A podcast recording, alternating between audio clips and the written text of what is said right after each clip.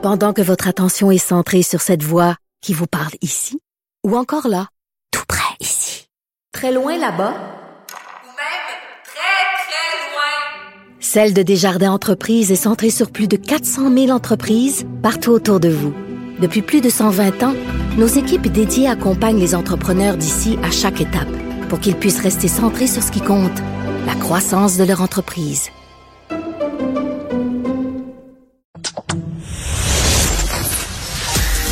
Sophie Durocher.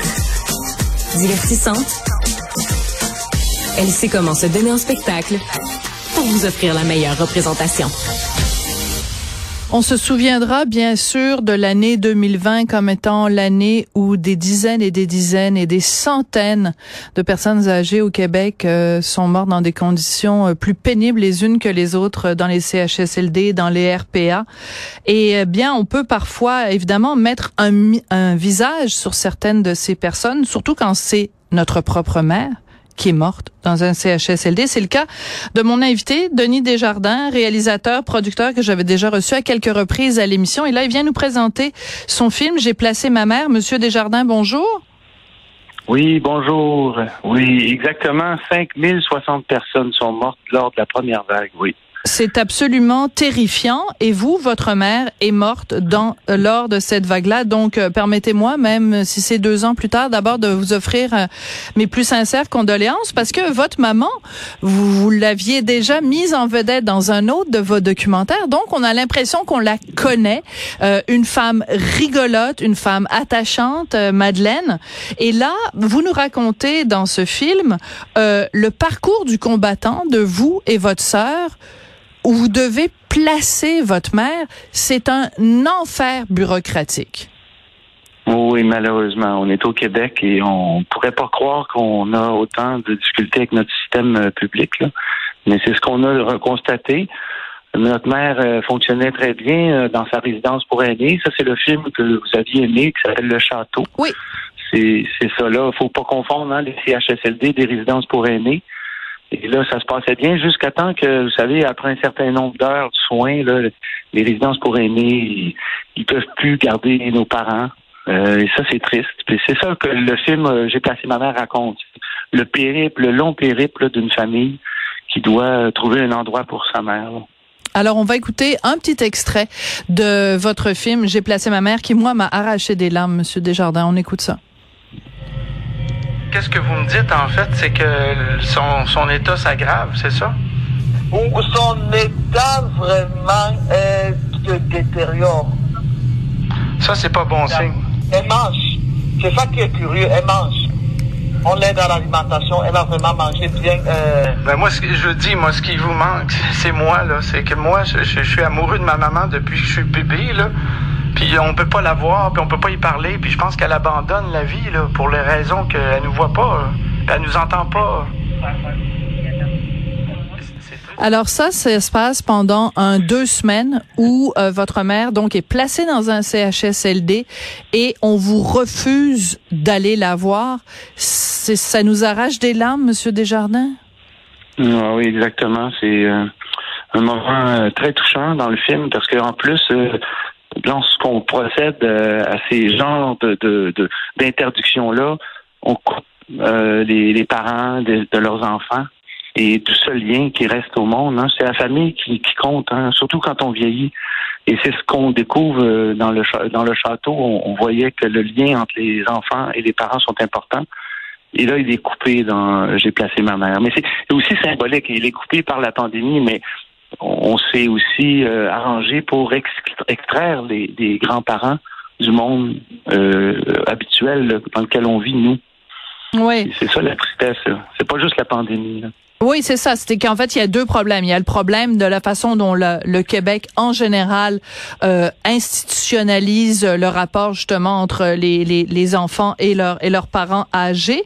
Il y a aussi tout Oui. un problème de bureaucratie. Et en plus, se rajoute à ça les conditions et les mauvaises décisions dans certains cas au moment de la pandémie. Je veux juste revenir sur quelque chose que vous dites à un moment donné euh, pendant le film parce que on, vous avez vraiment filmé toutes les démarches que vous et votre sœur vous avez faites pour euh, offrir à votre mère le meilleur endroit où aller. Un premier endroit où on veut, où le système va envoyer votre mère, vous dites, c'est comme une prison. Euh, vous dites, euh, c'est c'est c'est c'est vraiment là, les chambres sont comme des cellules. Euh, c'est absolument épouvantable. Comment ça se fait, Monsieur Desjardins, qu'au Québec, en 2020, 2021, 2022, on parque les vieux dans des endroits qui ressemblent à des cellules de prison? Ben, c'est ce qu'on pourrait dire la privatisation de la vieillesse. C'est-à-dire que le gouvernement, on le sait, il n'est pas capable de suffire à la tâche. Il reste 4000 places à combler hein, pour les personnes âgées. Et, rassurez-vous, hein, tout le monde n'ira pas dans un CHSLD. Il faut avoir une cote et euh, on s'assure aussi que vous puissiez quand même rester chez vous quand vous pouvez. Mais une fois que vous tombez dans l'industrie de la vieillesse, si vous pouvez me, me suivre, vous allez voir que là, vous perdez le contrôle. Et là, la bureaucratisation, comme vous disiez, s'empare de vous. Et là, il y a tout un système de cotes. Et on vous envoie dans le privé. Mais vous savez pas, vous, que c'est le privé. On vous envoie dans un endroit où personne ne veut aller, d'ailleurs. Et là, les normes sont pas les mêmes que dans le public. Et c'est ce que j'appelle, moi, des parkings, en attendant d'avoir un accès dans le réseau. Mais ce qu'on sait, c'est qu'il y a tellement de pénurie dans le réseau public que là, vous restez pour le reste de vos jours dans ces endroits-là qui sont un peu moins recommandables. Ouais. Vous dites d'ailleurs dans le documentaire, euh, je cite, euh, il y a toujours de la place là où personne veut aller. C'est pour ça. C'est terrible. C'est terrible. C'est pas moi qui ai inventé ça, c'est le système euh, aussi faire en sorte qu'il y a des travailleurs sociaux. Vous savez, tout part du CLSC. Hein. C'est le CLSC où il y a un travailleur social qui se met à étudier votre dossier, puis le dossier de votre mère, puis de la famille. Puis là, on voit selon son, son niveau d'autonomie à quel endroit elle doit aller il y a des cotes, c'est de 1 à 15. À partir de 10, de 10 à 15, vous avez droit à un accès au CHSLD. Mais il n'y a pas de place en ce moment. Donc, euh, ils appellent ça des résidences intermédiaires en attendant d'avoir une place. Hmm. Et ces endroits-là, ils sont privés, c'est-à-dire que ces endroits-là louent des, places au gouvernement, à, fort prix quand même, pour pallier au manque de place dans le réseau. C'est comme ça qu'on a découvert ça. Et ces, ces endroits-là, forcément, c'est pas les mêmes normes aussi au ben niveau de la grandeur des chambres, tout ça. Ouais, et, et, et c'est intéressant votre documentaire parce que bon, pour euh, pour pendant la pandémie évidemment des gens il y a eu des reportages on nous a sensibilisés à cette réalité-là. Mais vous vous vous rentrez dans la chambre de votre maman vous filmez ça vous le filmez ça fait des années que vous filmez votre maman vous filmez votre sœur qui est au téléphone avec la TS la ah travailleuse sociale vous vous filmez vous avec votre maman. Donc on on rentre avec vous, on a l'impression qu'on fait partie de votre famille. Et à un moment donné, vous dites, Monsieur Desjardins, vous dites, euh, la travailleuse sociale, elle défend le système au lieu de défendre votre mère. Comment ça se fait? D'ailleurs, vous avez porté plainte, hein? vous avez dû porter plainte à un moment donné parce que ça se passait pas comme vous vouliez. Oui, ça c'est grâce d'ailleurs, il faut le reconnaître, à une autre travailleuse sociale qui a plus d'expérience, qui sait, qui a vu, mettons, il y a 30 ans que le, le réseau n'était pas si mal en point. Donc, c'est elle qui me recommande, il recommande à la famille de porter plainte parce que, vous savez, vous avez 24 heures pour déménager votre parent. Et ça, c'est déjà une chose que vous ne pouvez pas contester. C'est impossible. il manque 4000 places. Donc, dès qu'il y a une personne qui décède en CHSLD, on vous appelle et vous avez 24 heures. Et souvent, c'est l'inconnu. Vous ne savez pas où vous allez. Là. Vous allez le découvrir une fois que vous avez déménagé votre mère. Et euh, nous, on a eu la chance, ma soeur et moi, d'aller visiter l'endroit où on voulait envoyer notre mère. Et euh, c'est là qu'on s'est rendu compte qu'on pourrait pas nous soutenir ça. Même rentrer là, c'était nauséabond. Euh, les, les endroits étaient trop exigus. Et, mais il faut le faire. Puis c'est là qu'il vous barre. Il vous enlève de la liste d'attente. Et euh, c'est là que c'est là qu'on a fait une plainte en disant c'est une non-assistance à personne en, en, danger ou en, en détresse. besoin. En détresse, c'est ça. Oui. Alors, ce que, ce que votre film euh, dénonce vraiment très clairement, en plus avec l'exemple de votre mère, euh, vous finissez le, le film puis je m'excuse, je vais vendre le punch, mais bon, les gens iront voir le film de toute façon, peu importe que je révèle la dernière phrase. Je l'ai noté. Vous dites, Monsieur Desjardins, j'ai peur du monde dans lequel nous allons vieillir. Ça donne froid dans le dos, ça? Oui, parce que les gens qui sont là en ce moment CHSLD, c'est des gens qui ont bâti le, Québec, donc c'est des gens qui ont déjà euh, pas mal avancé dans la vie et malheureusement, on ne pourra jamais changer ce système-là assez rapidement pour eux. Mais pour nous, est-ce qu'on pourra un jour nous rêver d'un meilleur traitement pour nous-mêmes?